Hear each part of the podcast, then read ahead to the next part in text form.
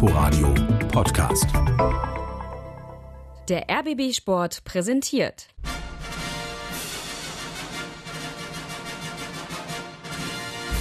Christian Beek und Axel Kruse in Hauptstadtderby, der Berliner Bundesliga-Podcast mit freundlicher Unterstützung von Inforadio vom RBB.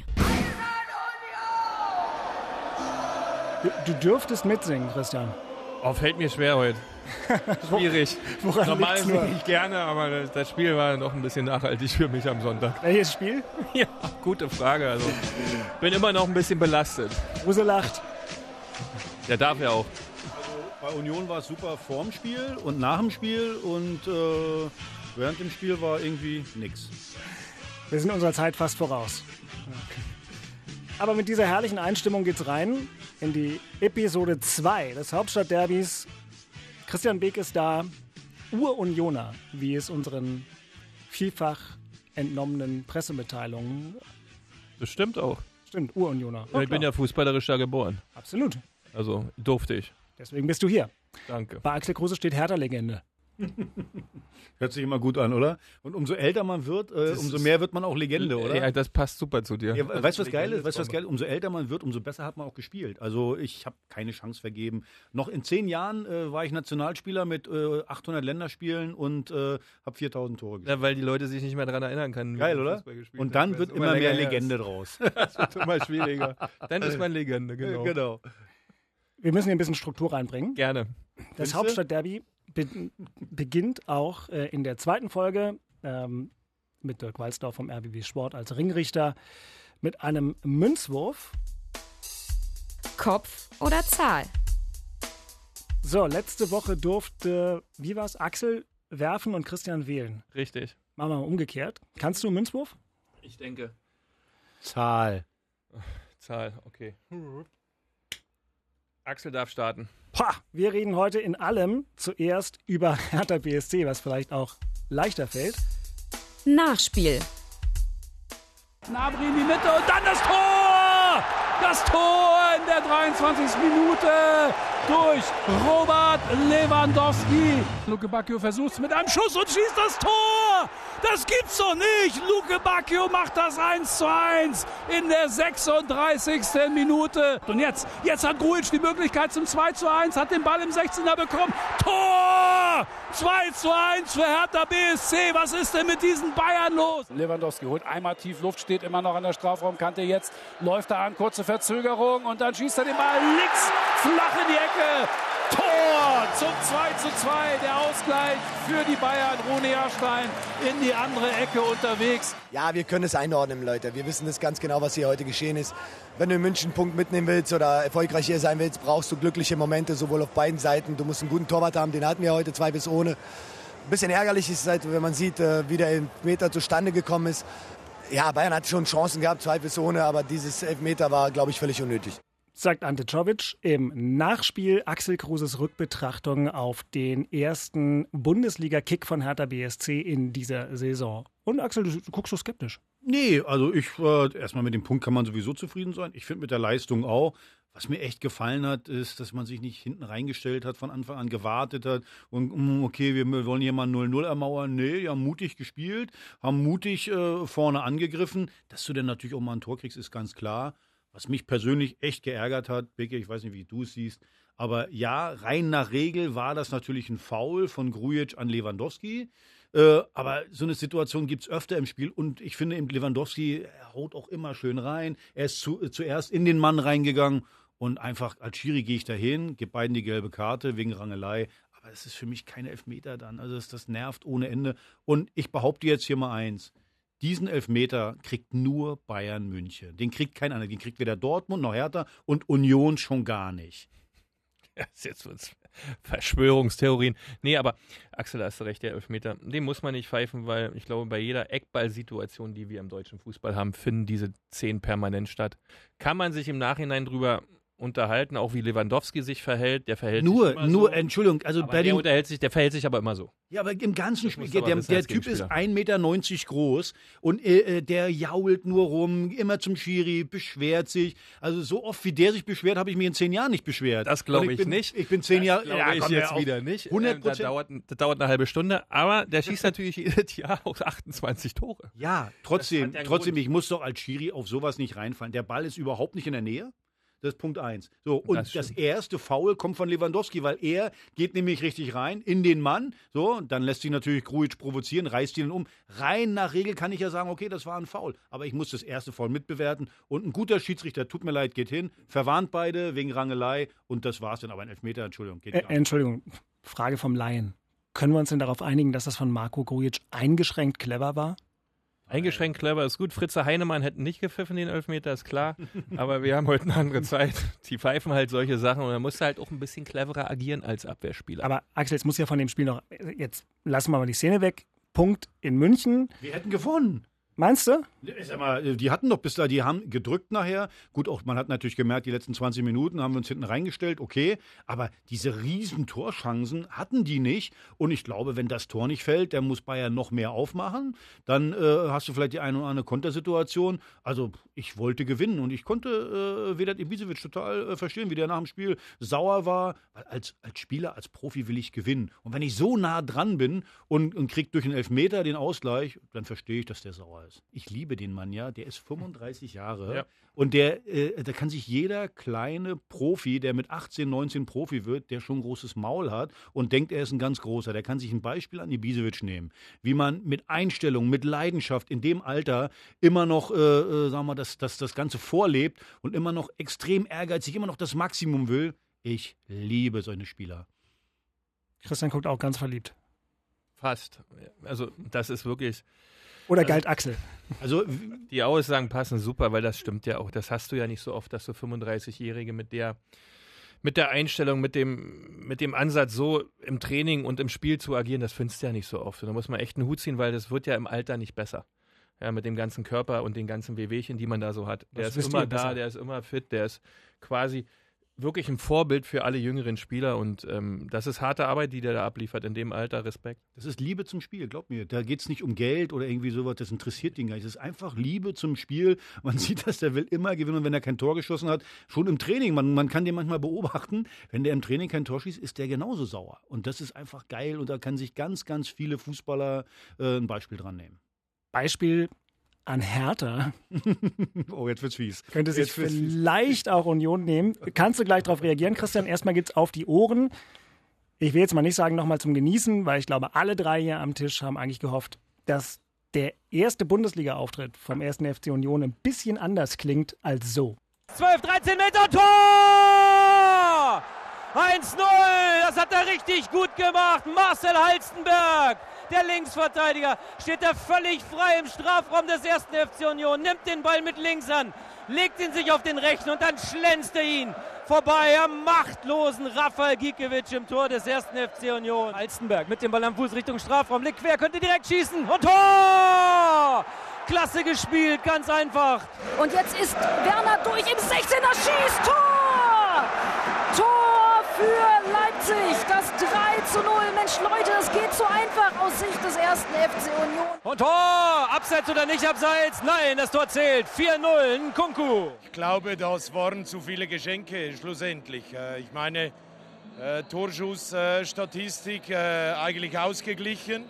Ich glaube, wir hatten auch unsere Möglichkeiten. Aber wenn du solche Fehler machst, wie wir in der ersten Hälfte und dann 3 zu 0 zurückliegst, ja, dann wird es dann unheimlich schwierig. Äh, Wir haben hier gegen eine Mannschaft äh, gespielt, die Champions League spielt. Also von daher, ja, das ist dann äh, die Landung auf dem Boden, auf dem kalten Boden, ja. Schöne, geschwollene Aussagen. Mag ich eigentlich überhaupt nicht. Passen auch nicht zum Spiel. Dass man gegen Champions League-Teilnehmer spielt, wusste man vorher.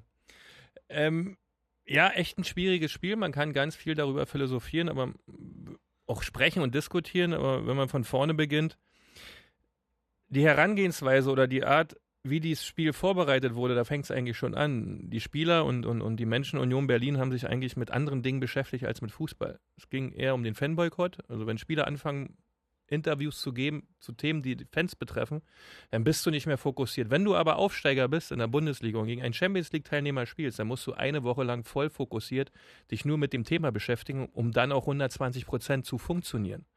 Und das hat mir echt gefehlt. Und das hat man sehr gut sehen können. Da stimmte nicht viel. Die erste Viertelstunde ging noch, obwohl es da schon von der Geschwindigkeit den Unionern echt gefehlt hat. Ja, taktisch auch sehr, sehr schwierig eingestellt. Die Mannschaftsteile viel zu weit auseinander. Wir haben früher immer gesagt, ein Helikopter kann da landen auf dem Spielfeld, ohne dass es jemand mitkriegt. Und für so eine Mannschaft wie Leipzig es ist, mit dieser Geschwindigkeit, mit diesem Können im individuellen Verhältnis zu meinem Gegenspieler, diese Handlungsgeschwindigkeit, das ist anders als zweite Liga. Wenn du da nicht hellwach bist, körperlich topfit bist, dann funktioniert das nicht. Und so sah es dann aus. Zum Schluss muss Union glücklich sein, dass sie nicht 7-8 geworden sind, dass ein Halzenberg dann doch nochmal neben das Tor schießt. Äh, also das war insgesamt ein dürftiger Auftritt. Einmal ist keinmal. Ich hoffe, dass sie daraus lernen. Und dass wir jetzt in Augsburg was anderes sehen. Allerdings auch gleich dazu, wenn man in dieser Liga nicht vom ersten Moment hellwach ist und mit einer ganz klaren Struktur ins Spiel geht, wird man jedes Spiel unheimliche Schwierigkeiten kriegen. Und ich habe da so ein bisschen die Befürchtung, wenn man das auch liest und hört, dass da doch die Wahrnehmung gerade ein bisschen eine andere ist. Schlimmste, was man von mir mitkriegen kann, ist Mitleid. Und äh, das hatte ich am äh, Sonntag. Also ganz ehrlich, ich kann dem Wege da nur zustimmen, weil äh, wenn du so ins Spiel gehst, was hatten wir gesagt hier?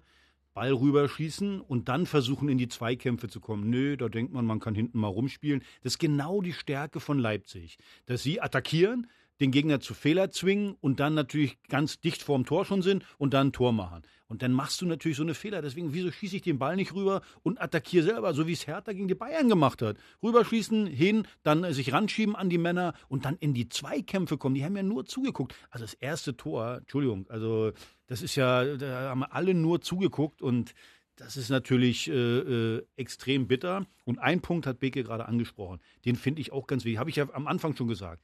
Hallo, es geht um Fußball. Äh, äh, die Stimmung vor dem Spiel ist unwichtig. Die Stimmung nach dem Spiel und alle können sagen, ach toll, Union, na, die sind dann nach dem Spiel noch zehn Minuten länger geblieben, auch toll. Das interessiert einen Toten. Entscheidend ist die 90 Minuten da drin. Da muss Feuerwerk auf dem Platz sein und da muss übrigens auch Feuerwerk auf den Rängen sein. Und das hat mir persönlich ein bisschen gefehlt, weil ich glaube, Leipzig kannst du nur beeindrucken durch überragende Stimmung, die normal an der Wohlheide ist, und durch harte Zweikämpfe. Und ich habe da keinen gesehen, der vielleicht mal ein bisschen. Das ist das Grundproblem. Die Grundvoraussetzungen haben dann überhaupt gefehlt. Ja, du warst läuferisch nicht besser. Wenn du fußballerisch schon schlechter bist, dann musst du läuferisch und von der Zweikampfdynamik her auch besser sein, dass du da ins Spiel kommst. Ansonsten funktioniert das nicht. Und das war gar nicht der Fall. Und jetzt, dann stellt man sich die Frage, was wurde eigentlich vor dem Spiel erzählt? Wo, wo, waren wir eigentlich unterwegs, wenn der Trainer nach dem Spiel sagt, in der ersten Halbzeit waren wir eigentlich gar nicht richtig da. Oder wir sind auf dem harten Boden oder eine eiskalte Landung es. Ja, aber der Trainer ist doch dafür zuständig, dafür zu sorgen, dass genau das nicht passiert, sondern dass die Mannschaft so eingestellt gegen Leipzig Fußball spielt, dass sie gewinnen kann. Und wenn ich Gentner spielen lasse auf einer Position, die er die ganze Vorbereitung nicht gespielt hat, ah, dann wird es schwierig. Dann ist das Verständnis relativ klein. Sag mal insgesamt was zur Aufstellung. Haben wir nämlich letzte Woche, es ist lustig, jetzt zum ersten Mal in diesem Podcast haben wir so eine ganz ernsthafte Tonalität, weil Union so schlecht gespielt hat.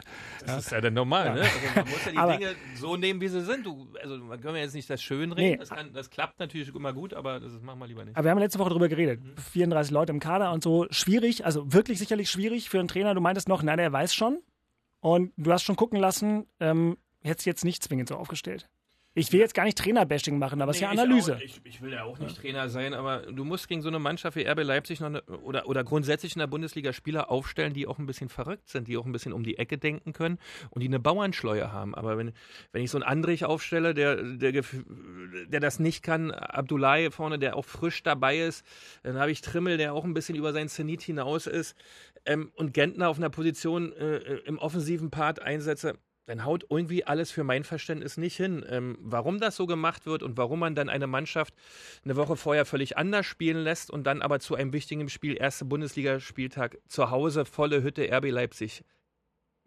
ich nenne es mal, bei Union nennt man, es, nennt man es ja gerne Klassenkampf. Ja, sind ja schon unterschiedliche Wahrnehmungen äh, vom Fußball. Äh, wenn man es dann so lose angehen lässt, das war schon echt schwierig. Guck dir die ersten fünf Minuten nochmal an. Nur nebenher laufen, Ja, paar Laufen machen, gucken, äh, kein, nicht richtig hingehen. So, das ist ja das, was ich gerade gesagt habe. Wenn ich ähm, äh, als Union, wo Leipzig hinkommt, sage, oh, da wird schwierig, alte Försterei. Und dann fange ich an und laufe nebenher, wie du sagst, Paar laufen. Das reicht nicht. Also ich muss ihnen wehtun und Leipzig muss von den er in den ersten fünf bis zehn Minuten müssen die wissen, oh Gott, wird das ein Scheißspiel hier Richtig. heute. So, aber die die haben den ja schön das Spiel, ja, war lustig, war nett. Und Also, Nagelsmann sagt es ja auch nach dem Spiel, also dass das hier so ein sorgenfreier Auftritt wird auswärts. Ja, wunderbar. Christian, wo hast du das Spiel geguckt?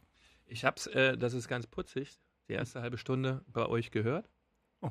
weil ich liebe Radioübertragung. Es ist so schön.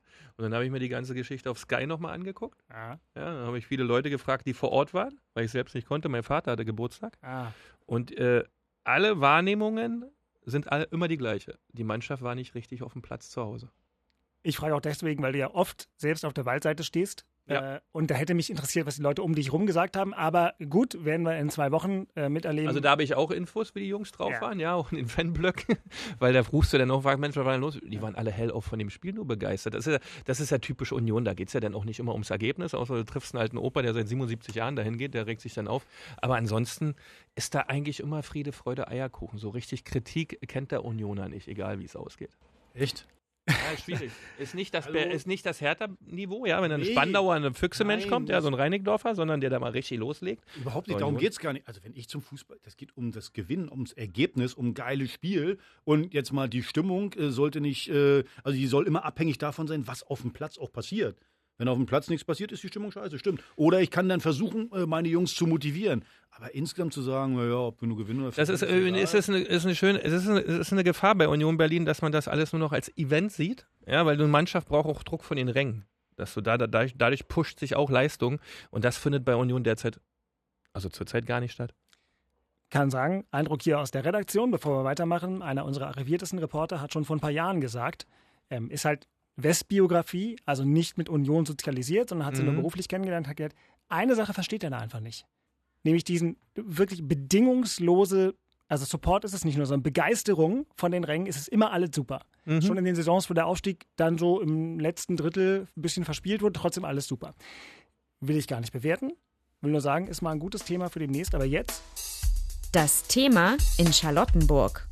Herr Kruse, bitte.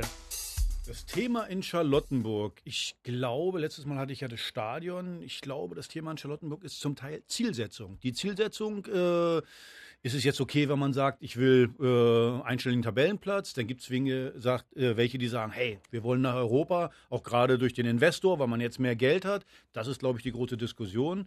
Da ich immer das Maximum will, will ich natürlich nach Europa. Aber ich kann auch verstehen, wenn der eine oder andere sagt, hey, komm, lass uns doch mal gucken, dass wir vielleicht erstmal nur Neunter werden oder Achter werden. Aber eins will ich persönlich nicht mehr sehen, so wie im letzten Jahr, dass wir hinter Düsseldorf landen, weil das ist äh, uns nicht, ja, das ist einfach, willst du mir erklären, dass Düsseldorf eine bessere Mannschaft als Hertha hat? Will mir keiner erklären. Will mir einer erklären, dass wir letztes Jahr eine äh, schlechtere Mannschaft hatten als äh, Werder Bremen? Die waren auch vor uns. Will mir, ich war mit Eintracht Frankfurt unterwegs im letzten Jahr durch Europa, habe da beruflich was gemacht und äh, will mir einer erklären, rein vom, vom Kader her, dass die besser waren als wir? Nein. Ich muss mir eine Ziel und deswegen Werder Bremen fand ich letztes Jahr großartig. Da kommt der Trainer und sagt, wir wollen nach Europa. Ja, das war äh, viel zu hohe Zielsetzung, aber hat nicht, ja, hat was, finde ich, zu sagen, okay, ich will dahin. So, wenn es dann am Ende nicht reicht und mit fliegenden Fahnen werden wir der Neunter und wir haben begeisternde Spiele geliefert, dann bin ich der Erste, der sagt, ey, Jungs, geil. Aber erstmal Maximum. Da hast du völlig recht. Zielsetzungen sind immer super. Ja, äh, da oben im Norden, ja, wo die auch alle ein bisschen anders ticken, die Menschen, die sagen, oh, schwieriger guten Tag.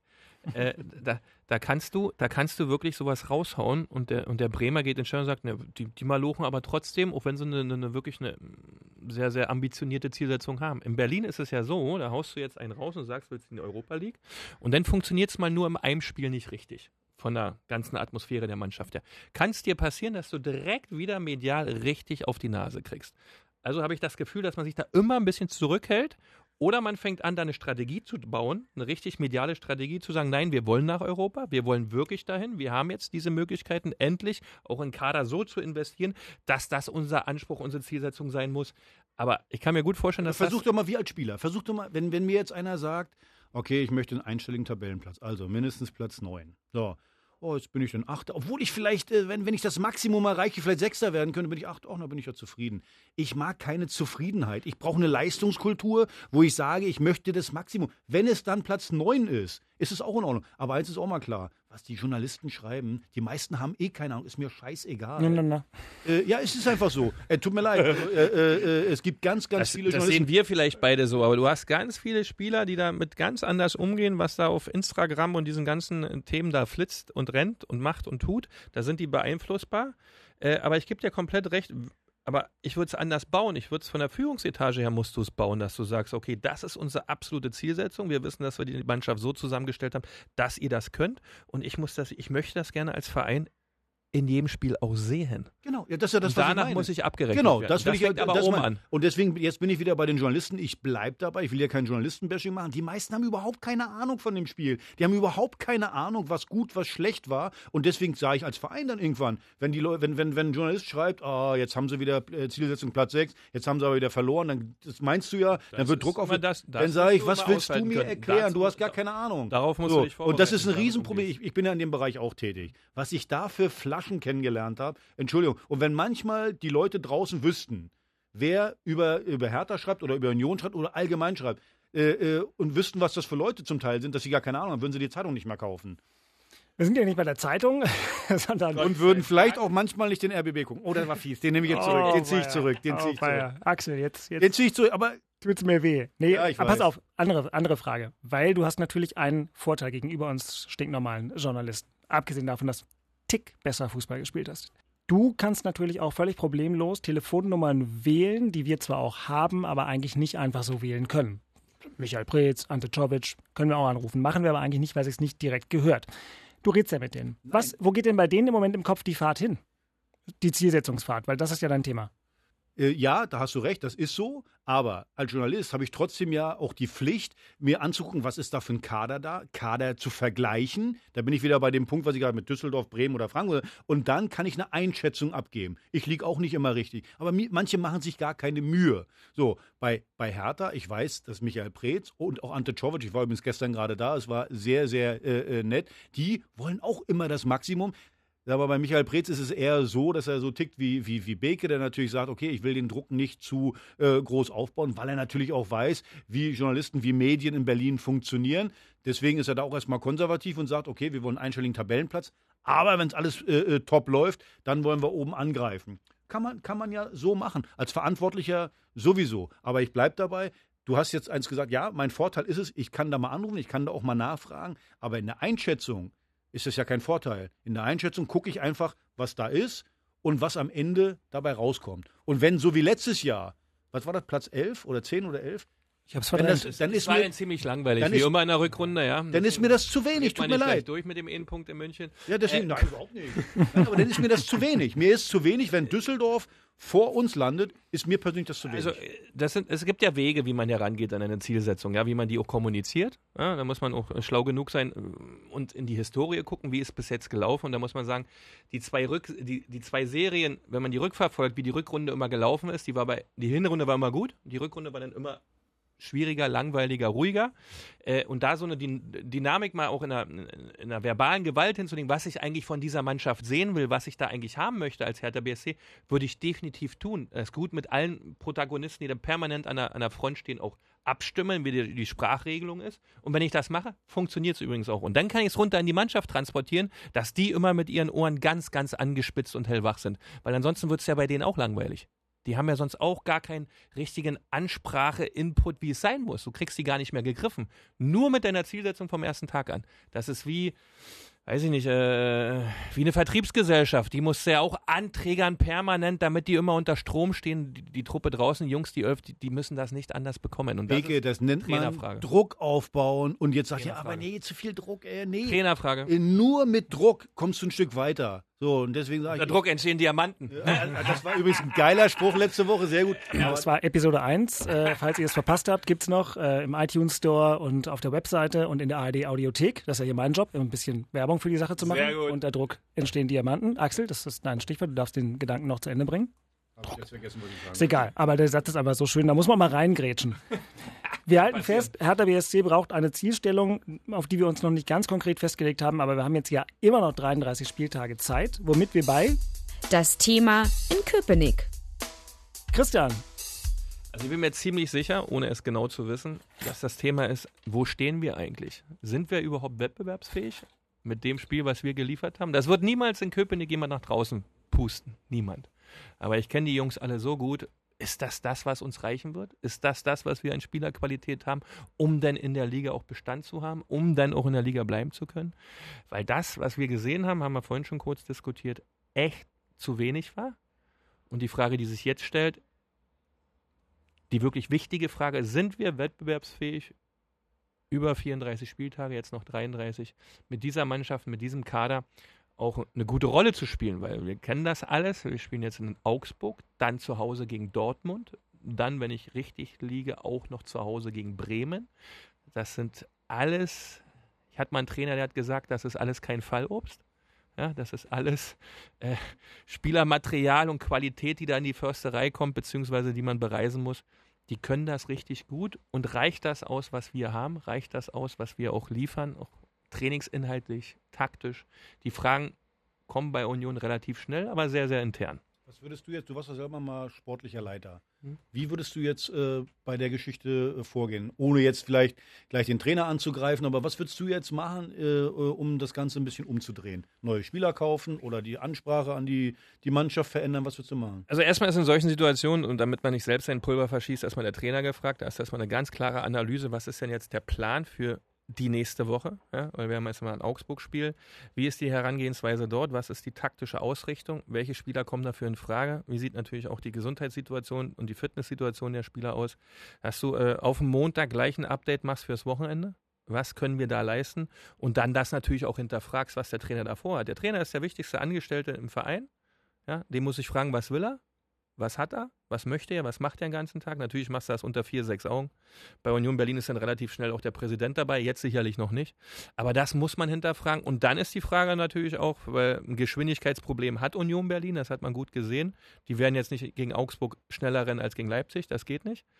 Ähm, dass man da nochmal hinterfragt, ob nochmal was auf dem Transfermarkt geht. Allerdings muss man auch sehen, bei 33, 34, 35 Spielern, da nochmal was drauf zu packen, ohne abzugeben, macht auch wieder wenig Sinn. Hertana der Woche. Axel. Letzte Woche hatte Axel Kruse einen sehr interessanten Hertaner der Woche. Das war Wladimir Darida nach seinem starken Pokalauftritt. Äh, Axel, dein Hertaner der letzten Woche ist der Bundesligaspieler, der am ersten Spieltag alle in Grund und Boden gelaufen hat. Ein Kilometer mehr als jeder andere Spieler in der Fußball-Bundesliga. 113, glaube ich. Also ähnlich wie bei euch beiden früher. Mindestens. Ich habe mal eine Statistik äh, mir äh, kommen lassen. Laufleistung. So in den 50er und 60er Jahren ist man so drei Kilometer gelaufen. In den, in den 70er, also Franz Beckenbauer Zeiten, so Gerd Müller, waren es ungefähr so sechs Kilometer. In unserer Zeit, so 90er Jahre, gut, ich bin noch ein bisschen älter als du, 80er, 90er Jahre, waren es dann so knapp neun.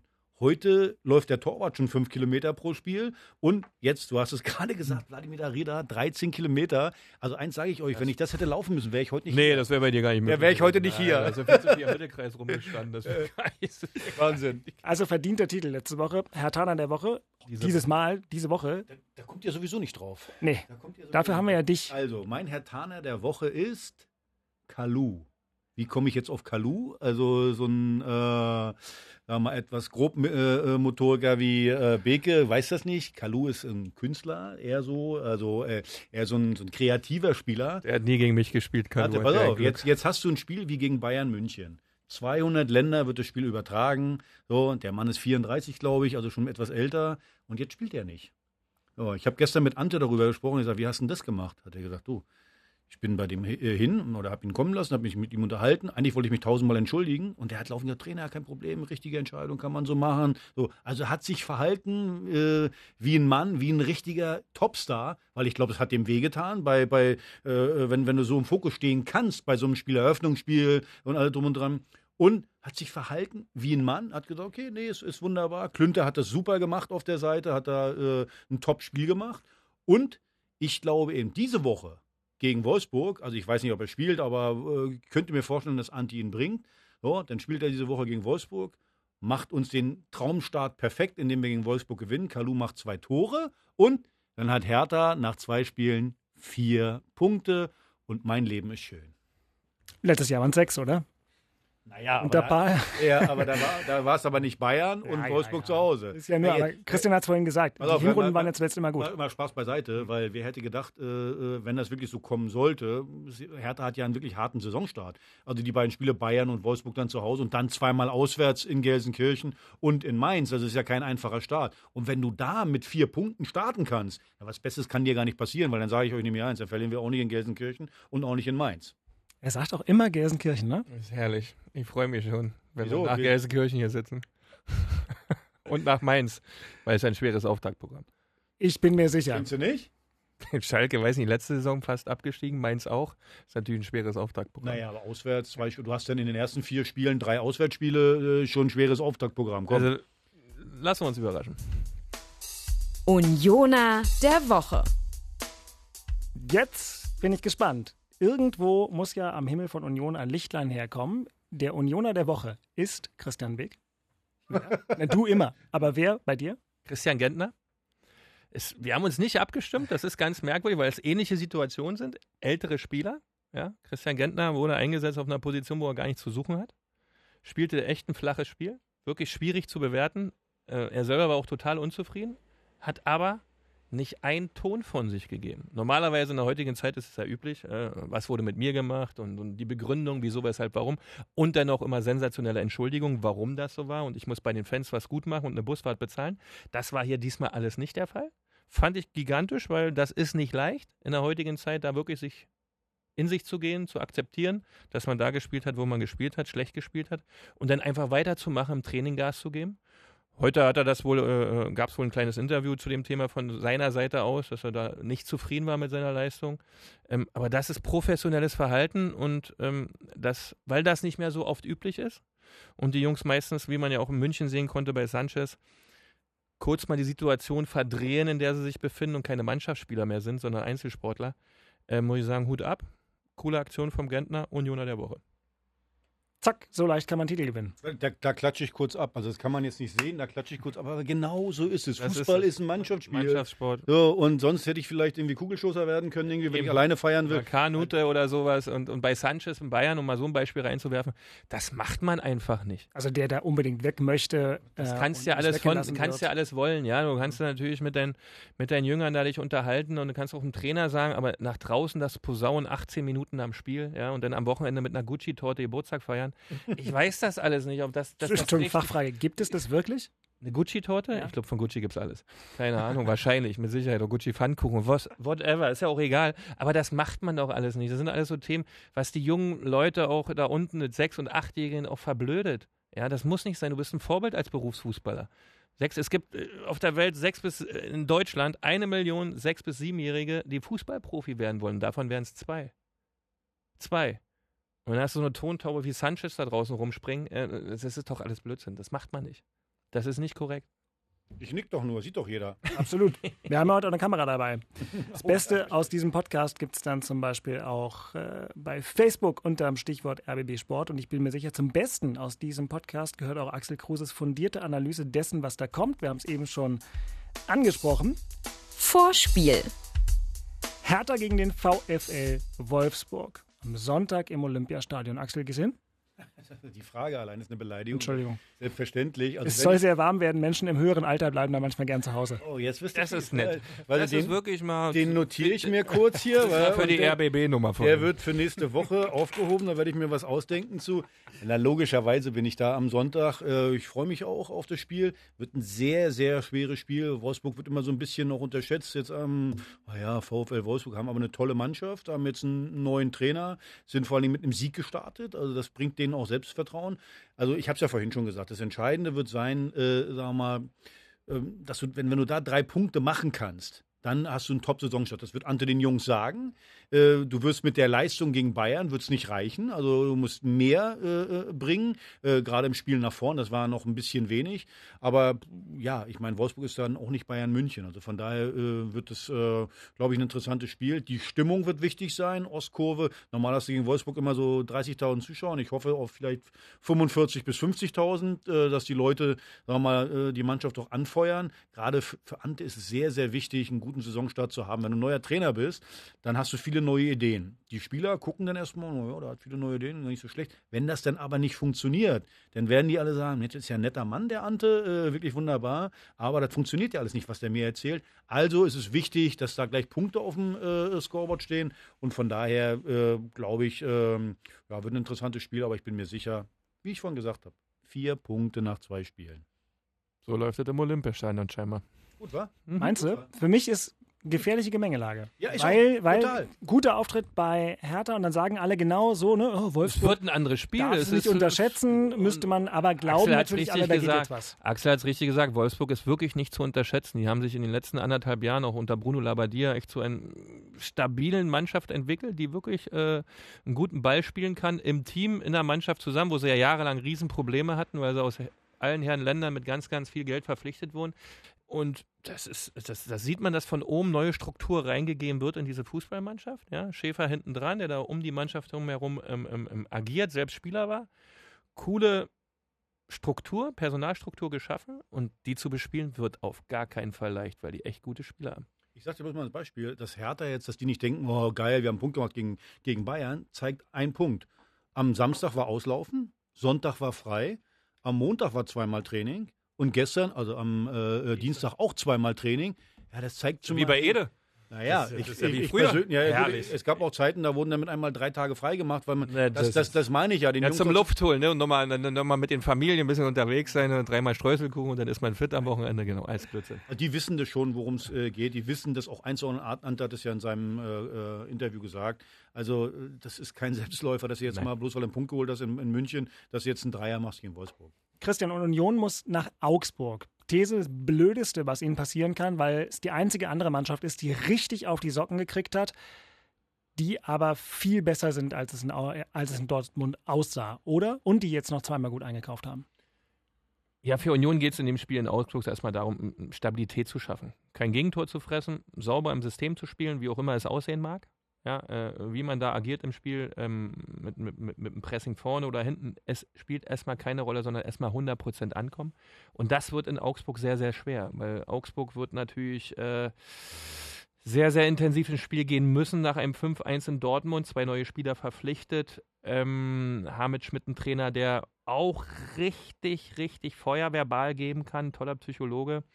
Und die werden da alles abrufen, die Augsburger, weil auch in der Region verlangt wird, das Spiel zu gewinnen. Das kann natürlich auch wieder äh, Gegendruck ausüben, ja, dass man, dass man verunsichert ist, dass man mm, nicht mit der gewissen Leichtigkeit ins Spiel gehen kann als Augsburger und das muss Union versuchen zu nutzen. Da muss 100% gegengehalten werden, da sind wir wieder bei den gleichen Themen, Zweikampfführung, taktische Wahrnehmung, taktische Einstellung, Laufbereitschaft muss 100% stimmig sein, auch die richtige Laufbereitschaft und wenn man das schafft, kann man in Augsburg bestehen. Macht man das allerdings, wie man es gegen Leipzig äh, äh, agiert hat, wird es ein schwieriges Spiel, wird auch Augsburg die Tore schießen. Die wissen alle in Augsburg, wie Fußball funktioniert, vor allen Dingen wie Fußball-Bundesliga funktioniert. Man muss wieder in der kleinen Handlung ganz, ganz hell wach sein, sich da ganz schnell dran gewöhnen. Dann kriegt man da wieder ein paar Dinge hinten rein. Die Frage ist doch, von den beiden Mannschaften, die einen haben 5-1 verloren und die anderen 4-0. Wer hat am meisten Angst? Der verliert. Das ist es einfach. So, das heißt, wenn Union, du hast es gerade gesagt, wieder an der Mittellinie wartet und äh, nichts macht und sagt, ah, ich will erstmal stabil stehen, so, und du hast vorhin noch einen anderen Punkt gesagt, die Geschwindigkeit fehlt ein bisschen. Wenn die Geschwindigkeit schon fehlt, dann sollte ich vielleicht vorne angreifen, weil dann habe ich nämlich keine Konterspieler und dann werde ich im Konter auch nicht erfolgreich sein. Das heißt, Augsburg steht doch unter Druck. Die haben 5-1 verloren. Also muss ich die zu Fehlern zwingen. Und zu Fehlern zwinge ich nur jemanden, indem ich Druck aufbaue, indem ich vorne attackiere und ihm keine Zeit lasse, dass ich die Bälle hin und her schieben kann. Weil das ist ja kein Druck, wenn, ich, wenn sich die Leute die Bälle hin und her schieben können. Deswegen mutig sein, äh, vorne attackieren, den Gegner zu Fehlern zwingen.